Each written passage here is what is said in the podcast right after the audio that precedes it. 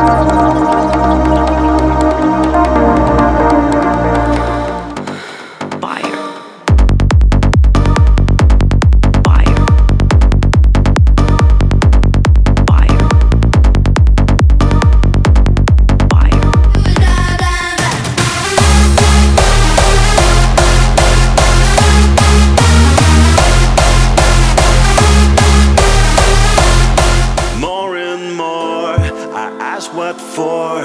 I'm needing someone new. We want it more, but can it Download full episode from official site tranceair.online and follow in all social network Facebook, Twitter, iTunes, VK and YouTube.com.